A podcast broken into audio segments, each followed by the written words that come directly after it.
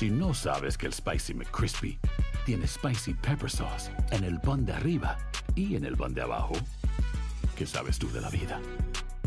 Para, pa, pa, pa. Ahorra más en JCPenney, más tu oportunidad de conocer a Shaquille O'Neal. Este sábado 4 de mayo todos ganan durante la entrega de cupones de 10, 50 o hasta 100 dólares, solo en la tienda mientras duren. De 11 a.m. a 1 p.m., los miembros de JCPenney Rewards tendrán una oportunidad exclusiva de encestar para conocer a Shaq. Habla con un asociado en la tienda o visita jcp.com y conoce más sobre la jugada. JCPenney, vale la pena. Cupón válido el 4 de mayo en selección de estilos. Entrega de cupones solo en la tienda para mayores de 18 años. Boost Mobile tiene una gran oferta para que aproveches tu reembolso de impuestos al máximo y te mantengas conectado. Al cambiarte a Boost, recibe un 50% de descuento en tu primer mes de datos ilimitados. O, con un plan ilimitado de 40 dólares, llévate un Samsung Galaxy A15 5G por $39.99. Obtén los mejores teléfonos en las redes 5G más grandes del país. Con Boost Mobile, cambiarse es fácil. Solo visita boostmobile.com. Boost Mobile, sin miedo al éxito. Para clientes nuevos y solamente en línea, requiere AroPay. 50% de descuento en el primer mes requiere un plan de 25 dólares al mes. Aplican otras restricciones. Visita boostmobile.com detalles. ¿Quieres regalar más que flores este Día de las Madres? The Home Depot te da una idea. Pasa más tiempo con mamá plantando flores coloridas, con macetas y tierra de primera calidad para realzar su jardín. Así sentirá que es su día todos los días. Llévate tierra para macetas Bigoro por solo $8.97 y crece plantas fuertes y saludables dentro y fuera de casa. Recoge en tienda y sigue cultivando más momentos con mamá en The Home Depot. Haces más, logras más. Más detalles en homedepot.com diagonal delivery. Amigos, ¿cómo están? Me da mucho gusto saludarlos. Bienvenidos una vez más a Epicentro. Estamos comenzando, justamente hoy que grabamos el podcast, hoy es lunes 30 de enero, estamos comenzando la segunda semana del gobierno de Donald Trump. Un amigo mío muy querido hoy por la mañana me decía, Estamos listos ya para la segunda semana del reality show más peligroso y costoso de la historia de la televisión. Y mi respuesta fue no, ciertamente no estamos listos, porque vaya primera semana que nos regaló Donald Trump. Eh, inmediatamente después de eh, la toma de posesión, Uh, pasaron unas horas nada más para que Donald Trump uh, calentara la pluma y empezara a soltar esas órdenes ejecutivas que um, de una manera u otra pusieron de cabeza al mundo, la reputación de Estados Unidos frente al planeta, la relación bilateral entre México y Estados Unidos en una situación de incomodidad y de tensión que no había visto en décadas, en fin, de verdad una primera, una primera semana para el olvido o para el recuerdo si es que a uno le gustan las películas de terror. Ahora comenzamos la segunda semana y todo parece indicar que no va a cambiar el tono de la administración Trump.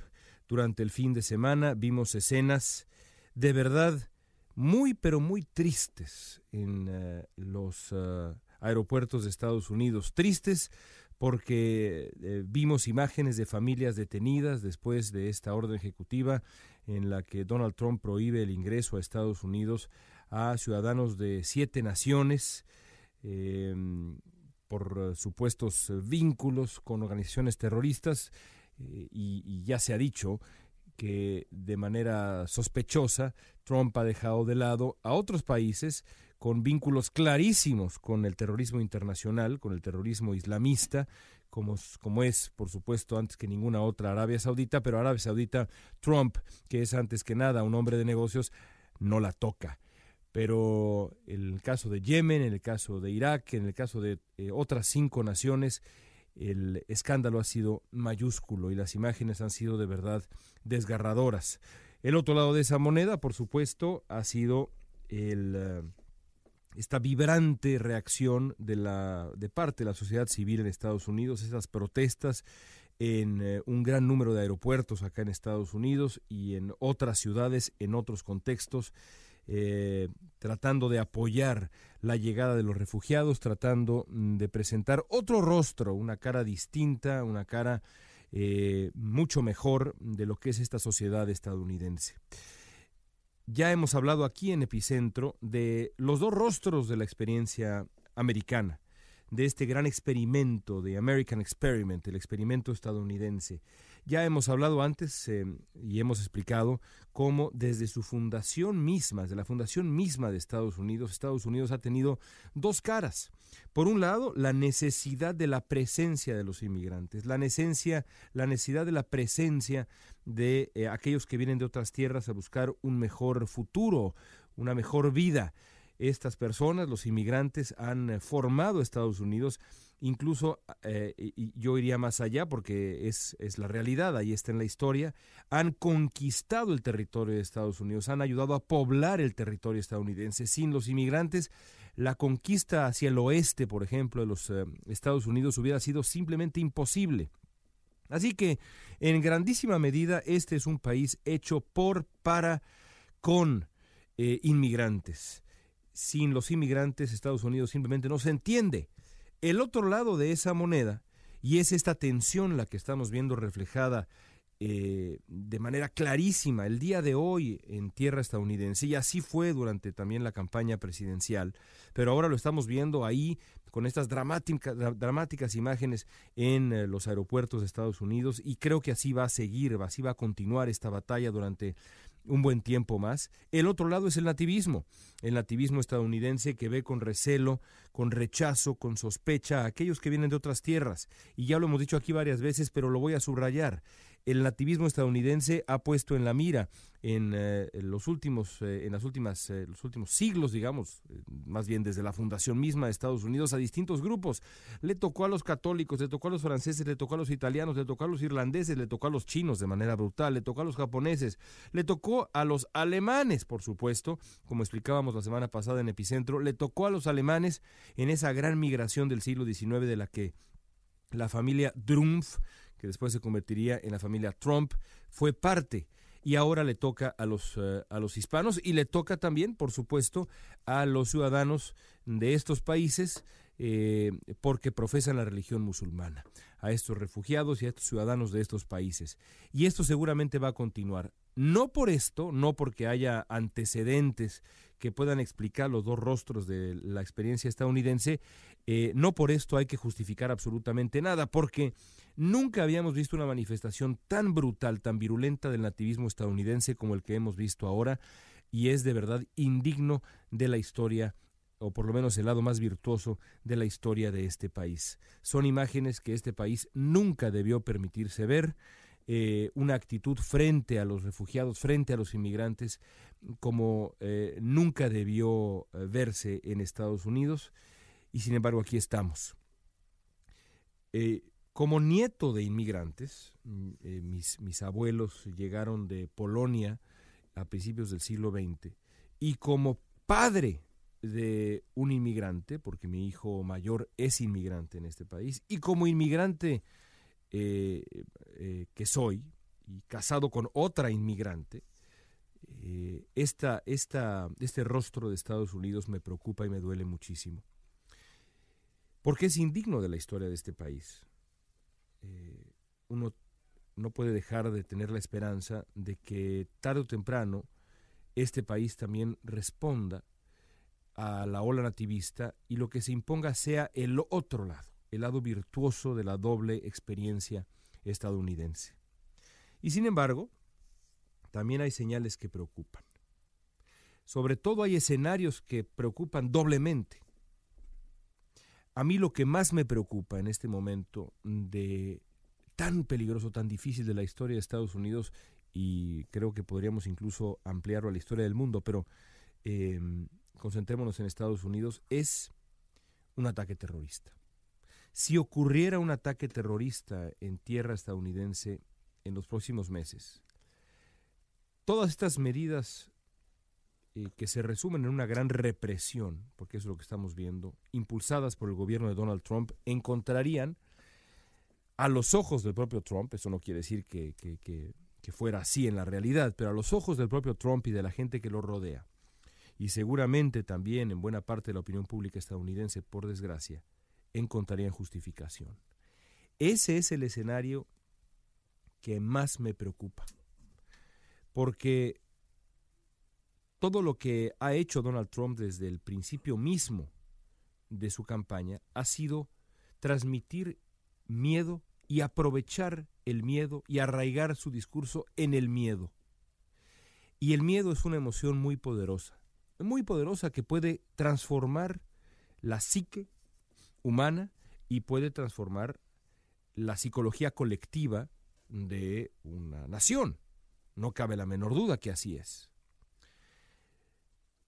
Y hay otra lectura, creo yo, que podemos añadir a esto, al peligro de un ataque terrorista en Estados Unidos y las consecuencias que podríamos ver si Dios no lo quiera esto ocurre.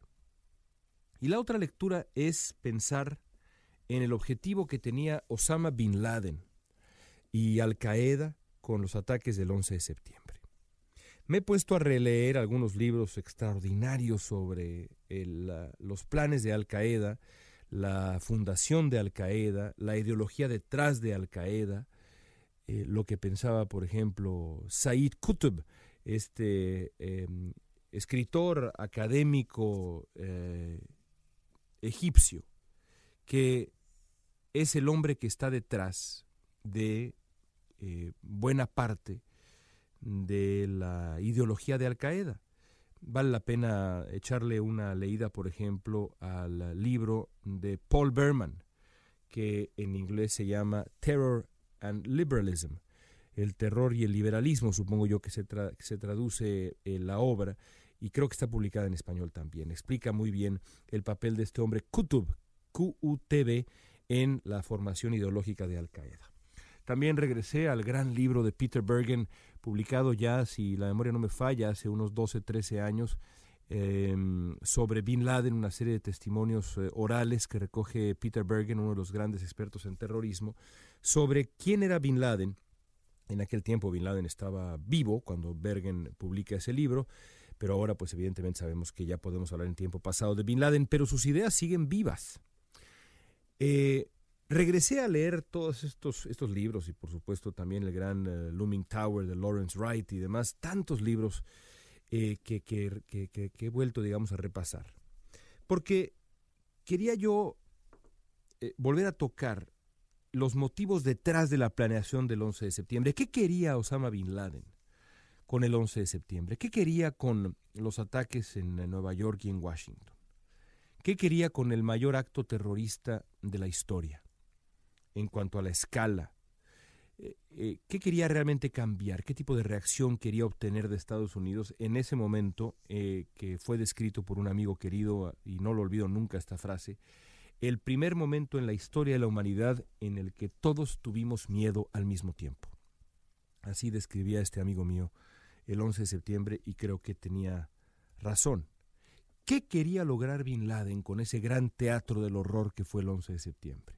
Bueno, en las propias palabras de Bin Laden, lo que Bin Laden quería era erosionar poco a poco la idea de Estados Unidos. No solamente a través de eh, atraer a Estados Unidos a un escenario de guerra que le costara billones y billones de dólares, es decir, debilitar a Estados Unidos desde el punto de vista económico, cosa que por cierto logró plenamente, porque los costos de la guerra en Irak y Afganistán y demás, y lo que hemos visto, pues son absolutamente infinitos. No tengo el dato a la mano, pero sé que son infinitos y que la cantidad de dinero que Estados Unidos gastó como respuesta bélica al 11 de septiembre está en eh, la tierra de los muchos, muchos ceros.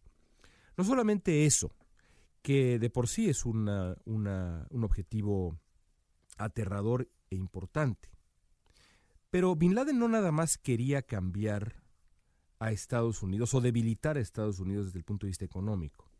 Bin Laden quería cambiar el alma de Estados Unidos. Quería cambiar la esencia de este país. O por lo menos, si prefieren que lo pongamos así, el lado más virtuoso de la esencia estadounidense. Porque a mí nadie me va a convencer, yo sé que eh, se puede poner de moda decir, no, no, no, es que Estados Unidos siempre ha sido esto y el imperialismo. Yo nunca negaré, y nunca he negado, y ahí está un libro que escribí que se llama La Casa Dividida, sobre el gobierno de George W. Bush, nunca he negado ni negaré ese lado oscuro de la identidad estadounidense, pero negar lo contrario, negar ese otro lado virtuoso y luminoso de la historia estadounidense es ser terco y ser tonto. y yo no soy ninguna de las dos cosas, francamente, y yo creo que ustedes tampoco. Este país tiene un lado virtuoso, sin duda alguna, y quien lo dude que se ponga a leer historia. Estados Unidos era el objetivo de Bin Laden, la esencia estadounidense, el lado más positivo, luminoso de esa esencia. Y entonces, de pronto me dan ganas de dar un paso atrás, y los invito a hacer lo mismo y mirar lo que está pasando en Estados Unidos, desde el surgimiento mismo de Donald Trump hasta la manera como ha conducido su presidencia hasta ahora, eh, echando raíces en el miedo, en muchos casos sin fundamento alguno, porque está demostrado, por ejemplo, que la, cantidad de muertes que, que, se pueden eh, asignar a los ciudadanos de estos países que Trump ahora ha prohibido la entrada, Yemen, Irak, Irán, si no me falla la memoria, Somalia, Sudán, eh, y se me olvidan otro par. El número completo es cero. Cero. Ninguno. Entonces, no hay, digamos, no arraiga en la razón lo que está haciendo Trump, arraiga en el miedo.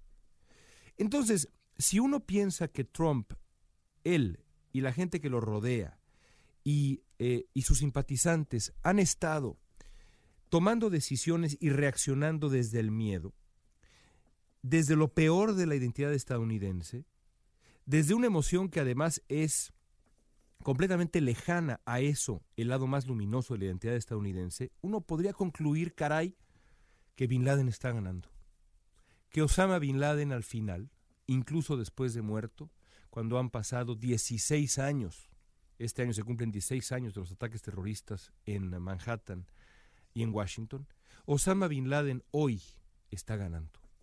Porque lo que está consiguiendo es cambiar la identidad estadounidense, cambiar el alma Estados Unidos.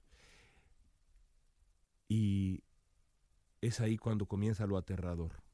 Porque si uno empieza a considerar lo que podría pasar en este país, de por sí tan adolorido, de por sí tan eh, cambiado, tan alterado, es la palabra correcta, en sus ideales, en los ideales que le dieron vida hace 240 años, si uno considera lo que ya está mal en Estados Unidos y piensa lo que podría ocurrir si ocurre, si sucede a su vez un ataque terrorista, entonces es para temblar. Es para temblar. Porque todo podría ocurrir. ¿Quién puede decirnos que Donald Trump, en dado caso de que ocurriera algo así, insisto, Dios no lo quiera, no respondería como un loco? No respondería con medidas que harían ver estas, estas acciones ejecutivas, estas medidas que ha puesto en práctica tan draconianas, tan agresivas, tan innecesarias, harían palidecer estas acciones. Absolutamente nadie nos puede garantizar eso. Y por eso, a pesar de que estamos apenas empezando la segunda semana, uno tendría que rezar, si es que cree en Dios, o desear fervientemente, si es que uno cree en que la vida también puede tener un, un final justo y un final positivo, que no ocurra un ataque terrorista en Estados Unidos, que el mundo no le dé pretextos a Donald Trump para dar un paso más allá y seguir aprovechándose del miedo, eh, que ha sembrado él y que no nada más él ha sembrado, porque el terrorismo a esa escala sirve para eso, para sembrar un clima, un tono. Estados Unidos tendría que regresar un poco a rescatar el espíritu de reacción que de pronto se veía de nuevo pensando en el lado oscuro y el lado luminoso, en el lado más luminoso de la sociedad israelí, después de los ataques brutales durante eh, la intifada. Aquellos ataques que borraban cafés, que borraban restaurantes, eh, que una tarde se veían restos humanos tirados, eh, sangre en las ventanas de un café en una esquina, gente destrozada, y ese café a las 72 horas, 48 horas, 72 horas estaba limpio, arreglado, vámonos. Y gente tomando café, gente tomando un sándwich, gente comiendo, gente conversando, gente haciendo vida. Porque frente al terror, uno no responde eh, bajando la cabeza. Uno responde siendo la mejor versión de uno mismo, ya sea como persona, o como país. Y eso, de nuevo pensando en el lado más luminoso, siempre me resultó admirable de la reacción israelí a los ataques terroristas. Ojalá que Estados Unidos, en esta batalla por su alma, logre encontrar el camino de la luz. Pues ahí hay que dejarlo. Quizá no es el epicentro más luminoso imaginable, pero así están las cosas. Nos escuchamos la próxima semana, amigos. Gracias por permitirme acompañarlos con esta reflexión. Les recuerdo mi Twitter, arroba León Krause. Eh, y aquí seguimos. Les mando un fuerte, fuerte abrazo. Hasta la próxima semana. Aloha, mamá. ¿Dónde andas? Seguro de compras. Tengo mucho que contarte. Hawái es increíble. He estado de un lado a otro con mi unidad. Todos son súper talentosos. Ya reparamos otro helicóptero Blackhawk y oficialmente formamos nuestro equipo de fútbol. Para la próxima te cuento cómo voy con el surf y me cuentas qué te pareció el podcast que te compartí, ¿ok? Te quiero mucho. Be All You Can Be, visitando goarmy.com diagonal español. Hay gente a la que le encanta el McCrispy y hay gente que nunca ha probado el McCrispy. Pero todavía no conocemos a nadie que lo haya probado y no le guste. Para pa pa pa.